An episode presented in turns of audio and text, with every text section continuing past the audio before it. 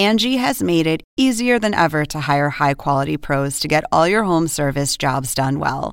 Just bring them your project online or with the Angie app, answer a few questions, and Angie will connect you with local pros who match your specific needs. Or book a service instantly at an upfront price. So join the millions of homeowners who use Angie to care for their homes and get your next home service job done well. Download the free Angie mobile app today or visit Angie.com. That's A N G I.com. Sign up to The Economist for in depth curated expert analysis of world events and topics ranging from business and culture to science and technology. You'll get the weekly digital edition, online only articles, curated newsletters on politics, the markets, science, culture, and China, and full access to The Economist Podcast Plus. The Economist is independent journalism for independent thinking. Go to economist.com and get your first month free.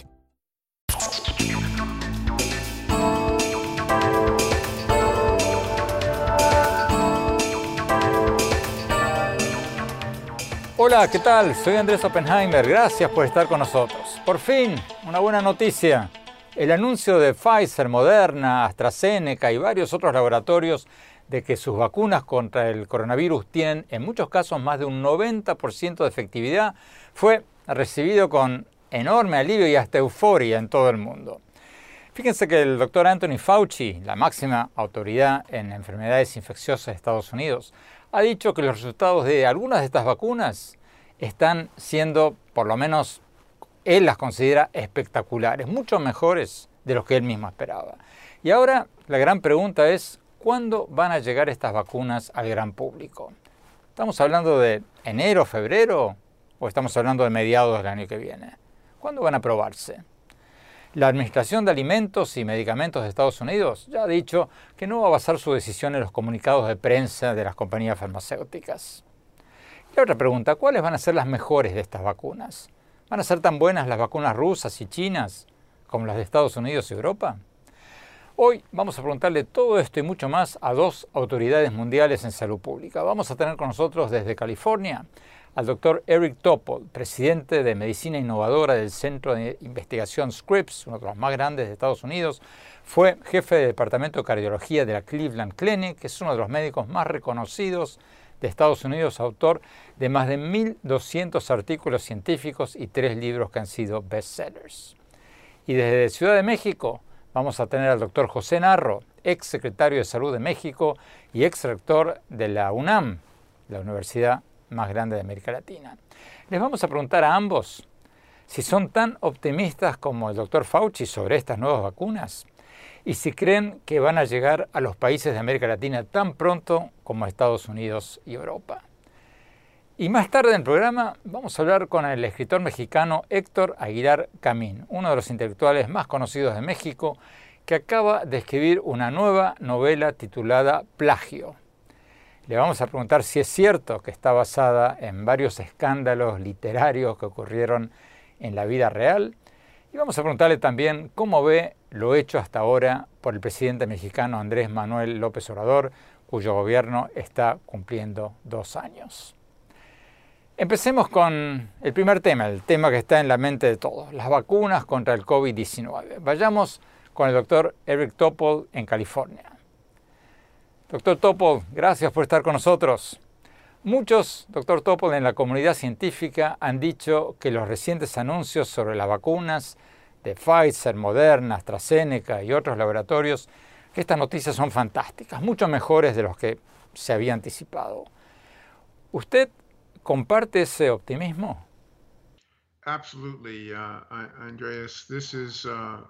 Absolutamente, Andrés. Este es un momento clave en el que veíamos básicamente al virus invadir el planeta. Y ahora pasamos a diseñar una vacuna en todas estas pruebas gigantes, algunas de las más grandes que se han hecho en la historia de la investigación médica y tener un 95% de efectividad en dos programas de vacunas diferentes. Nunca habíamos visto algo así en la historia de la investigación médica. Es un triunfo y es sencillamente espectacular. ¿Cuán pronto espera usted que estas vacunas lleguen al gran público en Estados Unidos y en América Latina? Bueno, creo que veremos que en las próximas semanas, a mediados de diciembre, las vacunas llegarán a los trabajadores de la salud y a las personas en los grupos de alto riesgo, pero tomará meses antes de que logremos una distribución masiva, no solo en Estados Unidos, sino en América Latina y el resto del mundo. Pero otra cosa importante, Andrés, es que hay otro grupo de vacunas que también está a la vuelta de la esquina. Veremos las de AstraZeneca, la Universidad de Oxford, Novavax, Johnson Johnson y muchas más.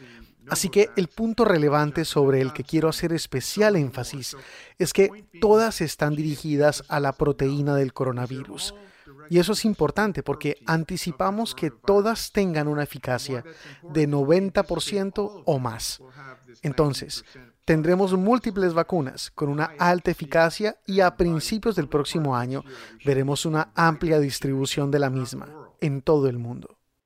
Pero, ¿la distribución de estas vacunas va a ser simultánea en todas partes o la gente en Estados Unidos la va a recibir bastante antes que en América Latina? Ya tenemos a un millón de personas en China que han recibido vacunas chinas. Así que tendremos muchas cosas pasando a la vez en varias partes del mundo, porque hay varios programas de vacunas avanzando simultáneamente. Y es solo cuestión de tiempo y distribución. Algunos países latinoamericanos, doctor Topo, le están comprando las vacunas rusas y chinas. México y Argentina, por ejemplo, han dicho que están comprando las vacunas Sputnik 5 de Rusia. ¿Esas vacunas son tan buenas como las de Estados Unidos y Europa? Es difícil saberlo. Uno de los problemas que tenemos es que no se puede realmente comparar una vacuna con otras, porque no se hicieron con pruebas que se puedan comparar. Cada vacuna tuvo gente distinta, participantes diferentes, puntos finales distintos. Todo es distinto. Lo más probable es que todas las vacunas sean altamente efectivas. La lectura inicial de la vacuna rusa también tenía más de un 90% de efectividad. Fue basada únicamente en un número de pacientes reducido, de solo 20, pero al menos se vio prometedora. Así que, si me preguntas, Andrés, creo que el virus será eminentemente destruible por la vacuna, si no es que por la mayoría de las vacunas. Mi proyección, si tuviera que hacerla en este momento, es que todas las vacunas tendrán una alta eficacia. Vamos a Ciudad de México con el doctor José Narro. Doctor Narro, muchas gracias por estar con nosotros. La misma pregunta que le hacíamos recién al doctor Topol. Las vacunas Sputnik 5 de Rusia, que han comprado en México, en Argentina, en otros países, ¿son tan buenas como las de Pfizer, Moderna y AstraZeneca y otras? ¿O hay dudas? Bueno, son diferentes. Eh, están en fase 3 todavía no están todos los resultados conocidos y lo que sí puedo asegurar es que cuando vayan a aplicarse en México, el órgano regulatorio que se denomina COFEPRIS, una comisión federal para el control de riesgos sanitarios, deberá tener la totalidad de la información para hacer la valoración correspondiente. No se aplicará sin esa evaluación. O sea, usted tiene confianza que en México, en Argentina y en otros países latinoamericanos los organismos científicos no van a ser politizados, no van a estar influenciados por los gobiernos. Sí, así debe ser. Con la salud no se puede jugar y la salud no debe politizarse, y mucho menos en un momento en el que hay eh, tal problema del mundo y de nuestros países, particularmente de México. Por lo que usted sabe, estas vacunas van a llegar al mismo tiempo a Estados Unidos que a México y a otros países latinoamericanos o no? No, yo creo que van a llegar después. Eh, de lo que se ha dado a conocer es que, por ejemplo, la vacuna de Pfizer con eh, una alianza alemana estará lista probablemente en cantidades importantes si se libera en una licencia de emergencia en el mes de diciembre. La producción necesariamente va a ser relativamente pequeña. Pfizer ha anunciado que contará este mismo año hasta con 50 millones de dosis, de tal manera que no, las vacunas llegarán después que a los Estados Unidos. ¿Cuánto después? Pueden ser varios meses. Eh, tendremos que ver cómo evoluciona la de AstraZeneca, con la que también hay una carta de intención suscrita que eh, será envasada en, México. Eh, y lo que yo pienso es que en la vida real se están haciendo pruebas de fase 3 aquí en eh, mi país, de varias, tres o cuatro vacunas, pero yo estimo que en la vida real, en un número importante, eh, estaremos hasta el cuarto, quinto mes del próximo año, digamos abril, mayo.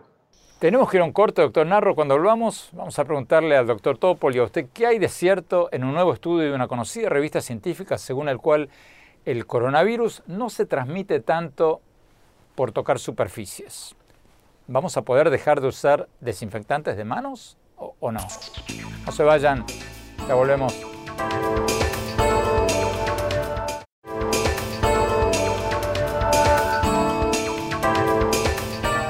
Muchas gracias por seguir con nosotros. Estamos hablando sobre las nuevas vacunas contra el coronavirus con el doctor Eric Topol, presidente de Medicina Innovadora del Centro de Investigación Scripps, uno de los más conocidos de Estados Unidos, autor de tres bestsellers, uno de los médicos más reconocidos en Estados Unidos.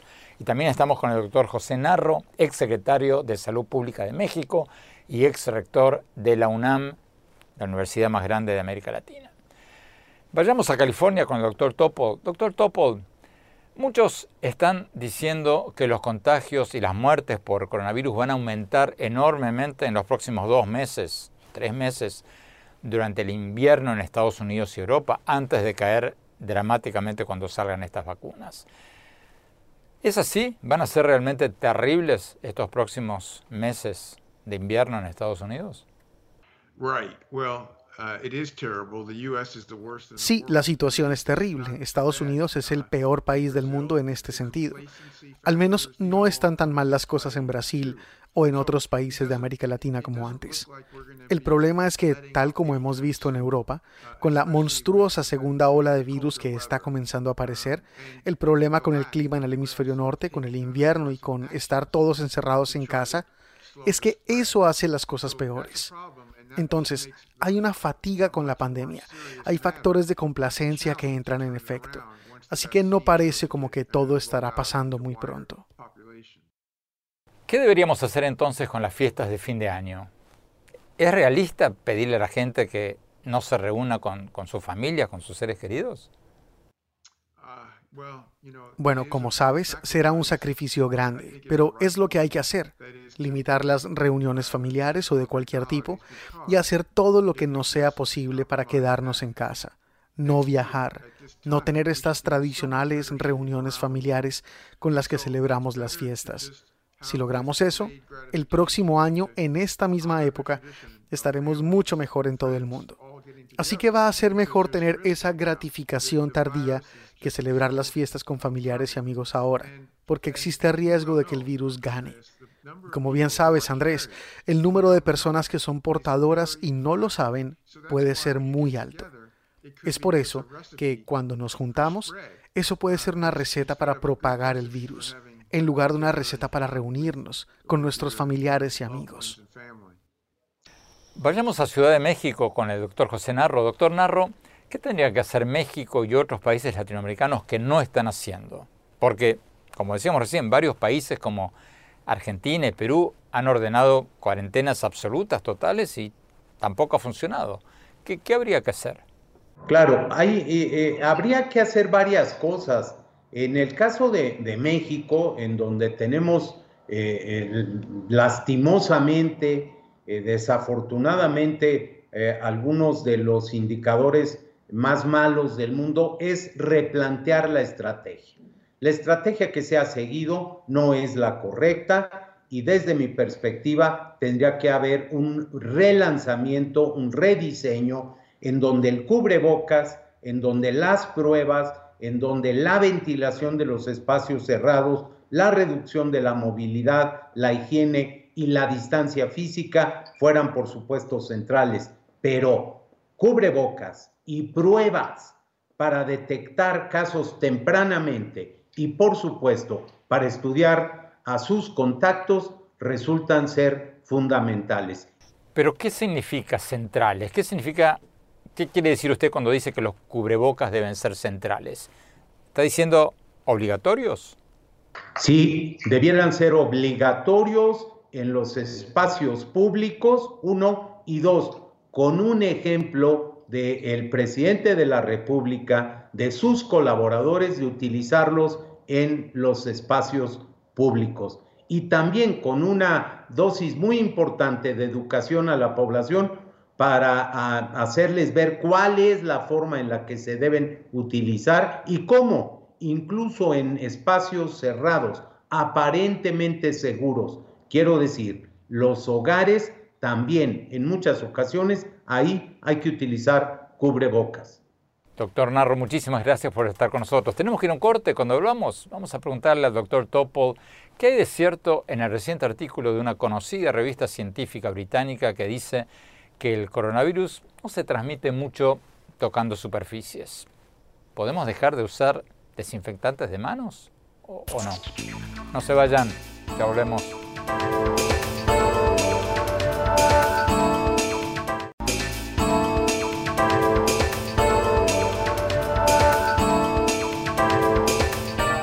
Muchas gracias por seguir con nosotros. Estamos hablando sobre las nuevas vacunas contra el coronavirus con el doctor Eric Topol, presidente de Medicina Innovadora del Centro de Investigación Scripps de Estados Unidos, uno de los más reconocidos de Estados Unidos y del mundo. Vamos a California con el doctor Topol. Doctor Topol, en los últimos días han salido noticias de que no hay pruebas contundentes de que podamos contagiarnos del coronavirus tocando superficies contaminadas. Eso va en contra de todo lo que habíamos escuchado todos estos meses. ¿Es cierto eso? O sea, ¿podemos tirar nuestros desinfectantes de manos? Es una excelente pregunta, Andrés. Hace pocos días, en la revista médica británica The Lancet, publicaron una revisión de todos los estudios sobre transmisión por superficies que se han hecho hasta ahora. Y creo que la gran conclusión es que el contagio por superficies es muy poco frecuente, muy raro. Estoy muy familiarizado, por ejemplo, con un caso de rastreo minucioso de un contagio en Nueva Zelanda, que logró determinar que el contagio vino por el botón de un ascensor. Hay otro que demostró que fue por un tacho de basura. Es decir, hay casos, pero es muy raro encontrar casos documentados de transmisión por superficies.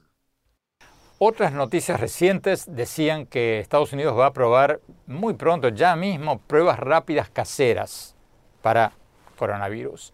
O sea, test que dan resultados en apenas 30 minutos con aparatitos que ahora cuestan 50 dólares, pero presumiblemente van a costar mucho menos. ¿Cuán precisas son esas pruebas caseras que van a salir al mercado?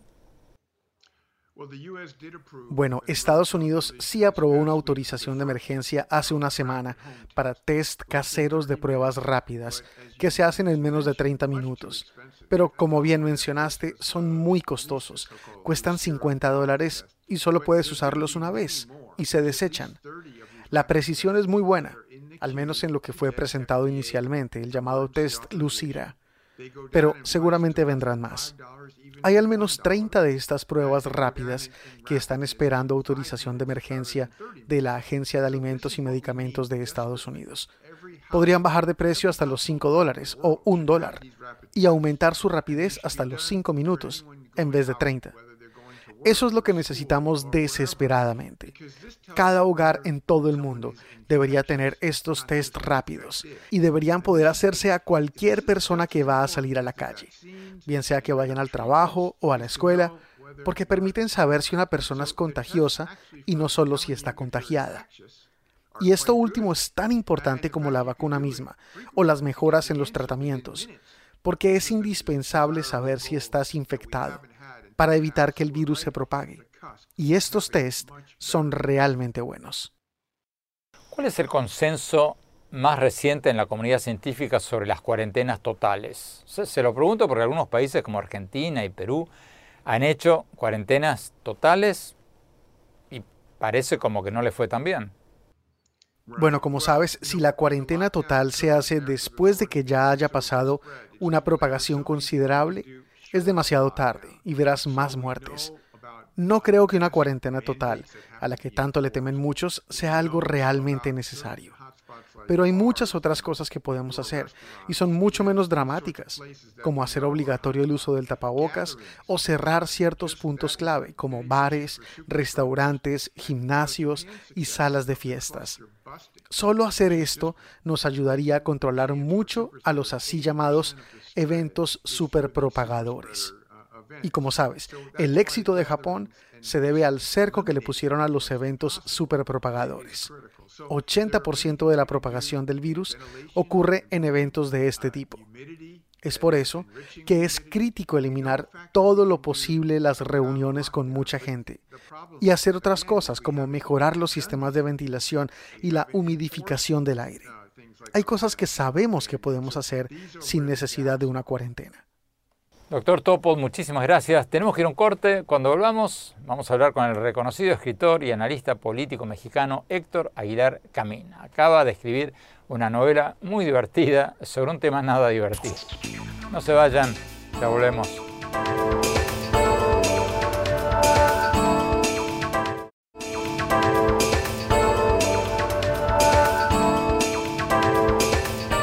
Gracias por seguir con nosotros. Tenemos con nosotros al escritor y analista político mexicano Héctor Aguilar Camín, uno de los intelectuales más conocidos de México. Acaba de publicar una nueva novela titulada Plagio. Vamos a preguntarle a él mismo de qué se trata. Héctor, gracias por estar con nosotros. Cuéntanos un poco de tu nueva novela, Plagio. Está basada en un hecho real, ¿verdad? Bueno, todo está basado de algún modo en un hecho real. Eh, la verdad es que esto viene de una oleada que hubo, Andrés, en, eh, no solo en México, sino creo que en la literatura de lengua española, de acusaciones de plagio de distintos tipos, unas falsas, otras verdaderas. Bueno, para, para, para acabar pronto, fue acusado de plagio el mismísimo presidente de la República, Enrique Peña Nieto, porque en su tesis de licenciatura, cuando era estudiante joven para graduarse, pues se le olvidó ponerle unas comillas a un, a un texto que estaba citando de otro. Y me encontré con una frase de Borges que me pareció inspiradora, como tantas de él, diciendo, bueno, el plagio, eh, el, plagio es una, es una forma de la admiración. ¿Por qué no lo miramos así? Y, y me pareció eh, una frase inspiradora y pensé, bueno, voy a tratar de entrar al tema del plagio que el plagio eh, obviamente es un delito, obviamente es una, es una, es una pillería, obviamente es una barbaridad, eh, pero tiene en su origen una cosa noble y, literaria, que es la admiración. El plagiario empieza por admirar lo que está leyendo. Y es por eso que después tiene el segundo momento, pues desviado, desviante, de querérselo robar.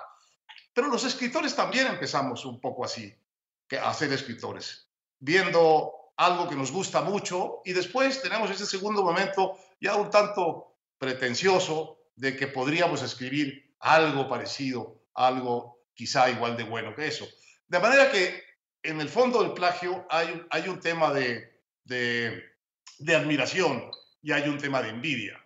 Eh, y me pareció muy interesante explorar eso Héctor, tú dices que en México y en América Latina hemos visto una epidemia de plagios, de escritores que copiaron textos de otros. ¿Pero es así? ¿Estamos ante un fenómeno nuevo o siempre hubo plagios, pero ahora es más fácil detectarlos porque tenemos el buscador de Google?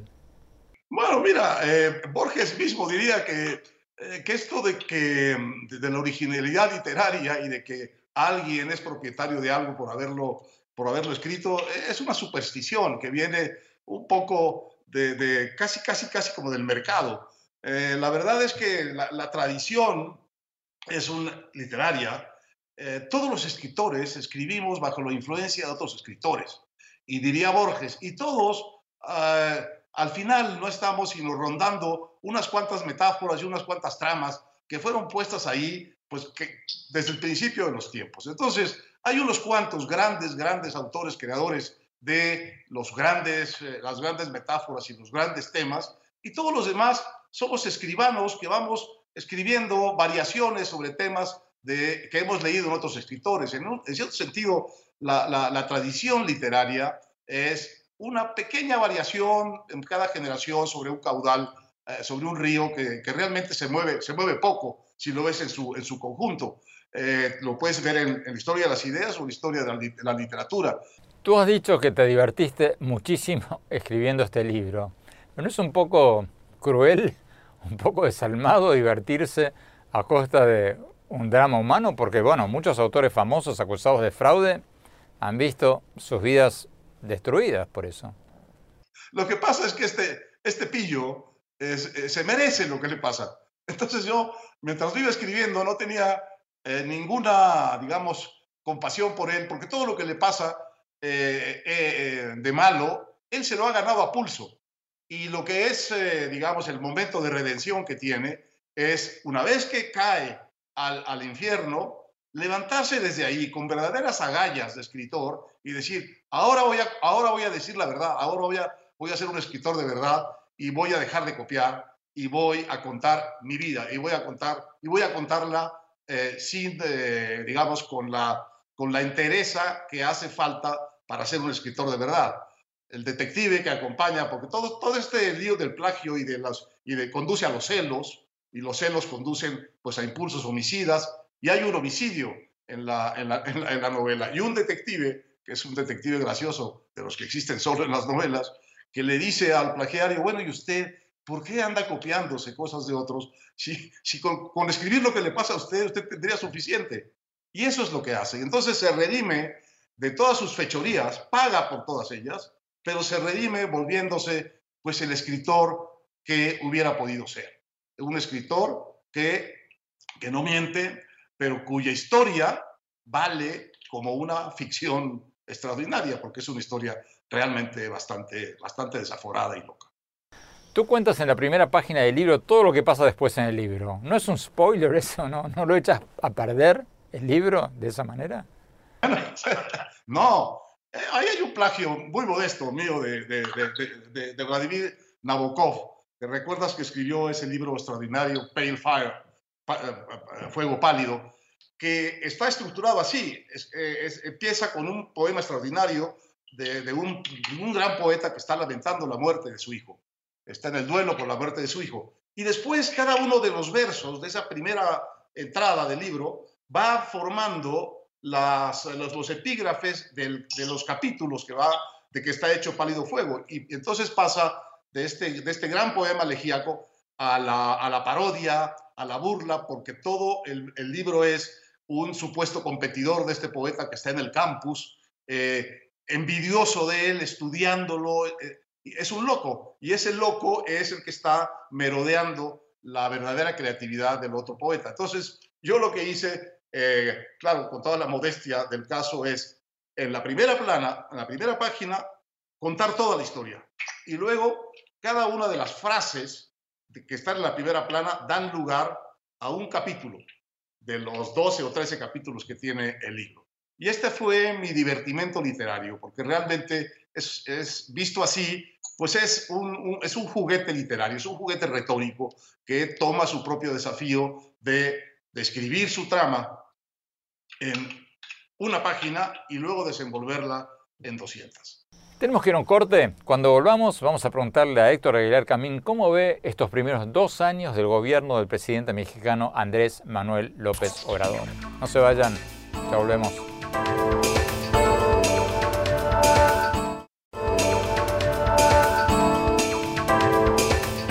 Gracias por seguir con nosotros. Estamos hablando con el escritor y analista político Héctor Aguilar Camín, uno de los intelectuales más conocidos de México acaba de publicar una nueva novela titulada Plagio.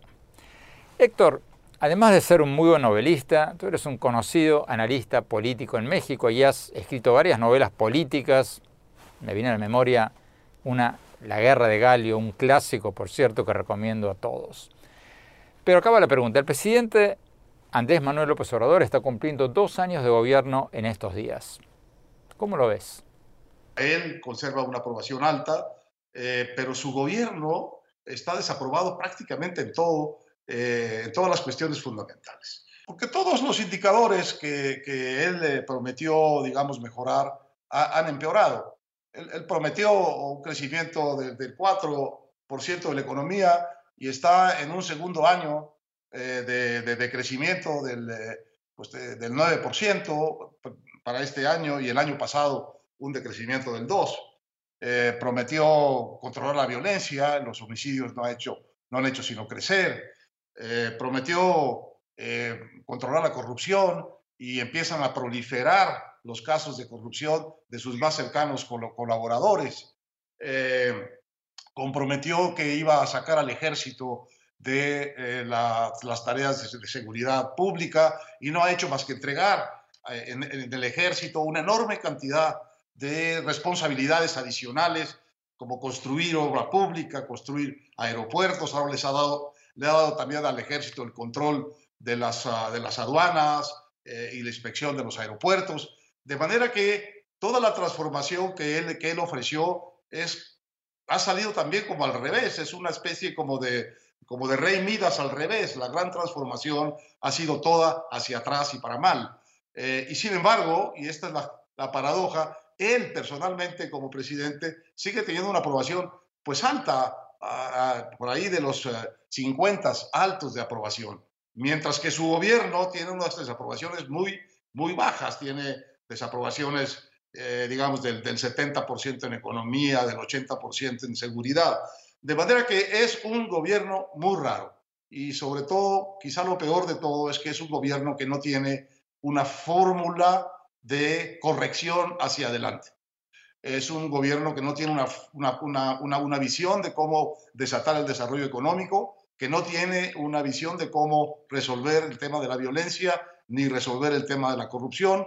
Eh, y en cambio lo que sí tiene muy claro es cómo concentrar poder, cómo eh, dispersar todos los contrapesos y concentrar cada vez más el poder en un presidente. Pero entre más poder se concentra en una persona, en un país complejo como México, más ineficiente es el gobierno.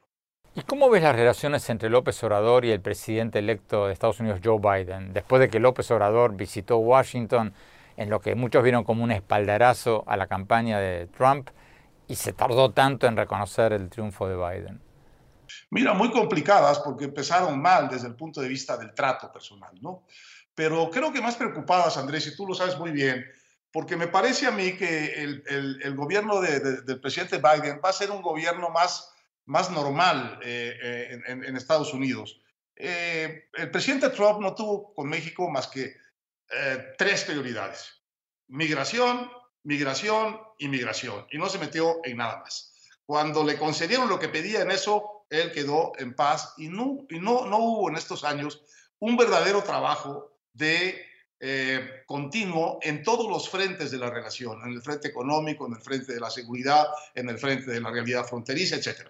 Entonces, lo que yo creo que va a pasar para México, eh, para este gobierno mexicano, es que va a ser más difícil tratar con un gobierno eh, estadounidense ordenado, que va a querer resultados en cada una de las cosas que son parte de la relación, y entre ellas la aplicación del Tratado de Libre Comercio Nuevo que tiene dos provisiones que van a ser un dolor de cabeza para México, grave. La provisión de garantías laborales para los trabajadores, garantías de libertad sindical y las provisiones de eh, buenos resultados ecológicos de las fábricas.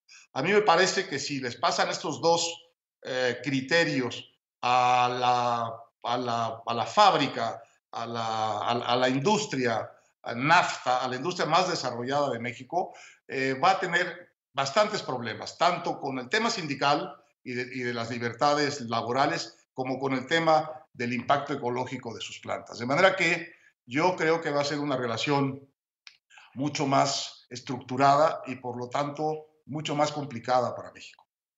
Héctor Aguilar Camín, muchas gracias, mucha suerte con tu nueva novela. Tenemos que ir a un corte, cuando volvamos, lo que me pareció más interesante de lo que escuchamos hoy en el programa sobre estas nuevas vacunas contra el coronavirus, que bueno, ya parecen estar a la vuelta de la esquina. No se vayan, ya volvemos.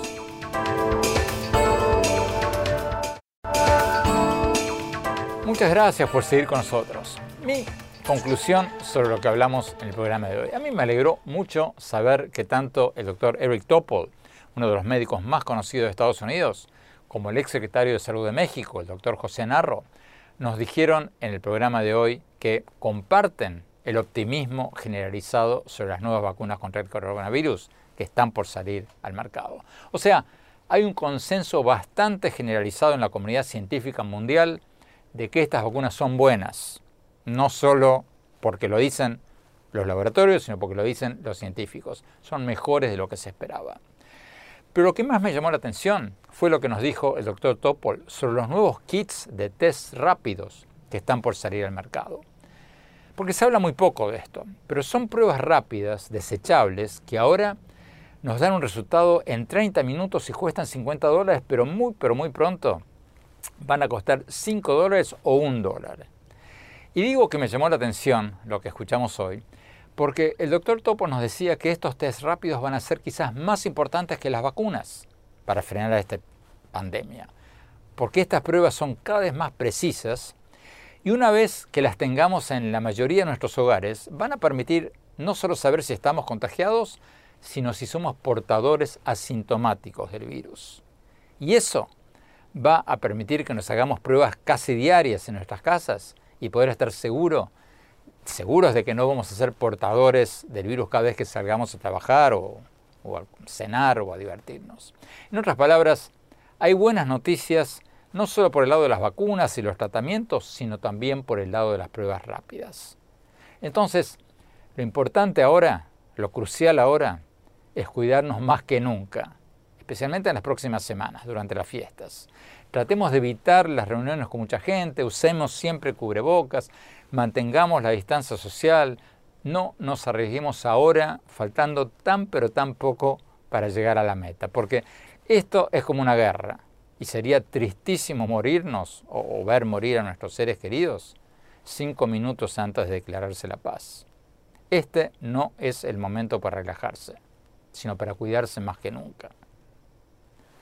Bueno, los dejo con esa reflexión por hoy. Muchas gracias por habernos acompañado. Los invito, como siempre, a visitar mi blog sobre política, tecnología, innovación, educación en el sitio de internet andresopenheimer.com. Ahí pueden encontrar información sobre mis libros, mis artículos más recientes, nuestros más recientes programas de televisión y quienes nos visiten por primera vez van a recibir el primer capítulo de mi libro Sálvese quien pueda sobre cuáles son los trabajos del futuro. Y síganme en mi Twitter, arroba Oppenheimer, mi página de Facebook, Andrés Oppenheimer, y en mi cuenta de Instagram, Andrés Oppenheimer Oficial. Muchas gracias. Hasta la semana próxima.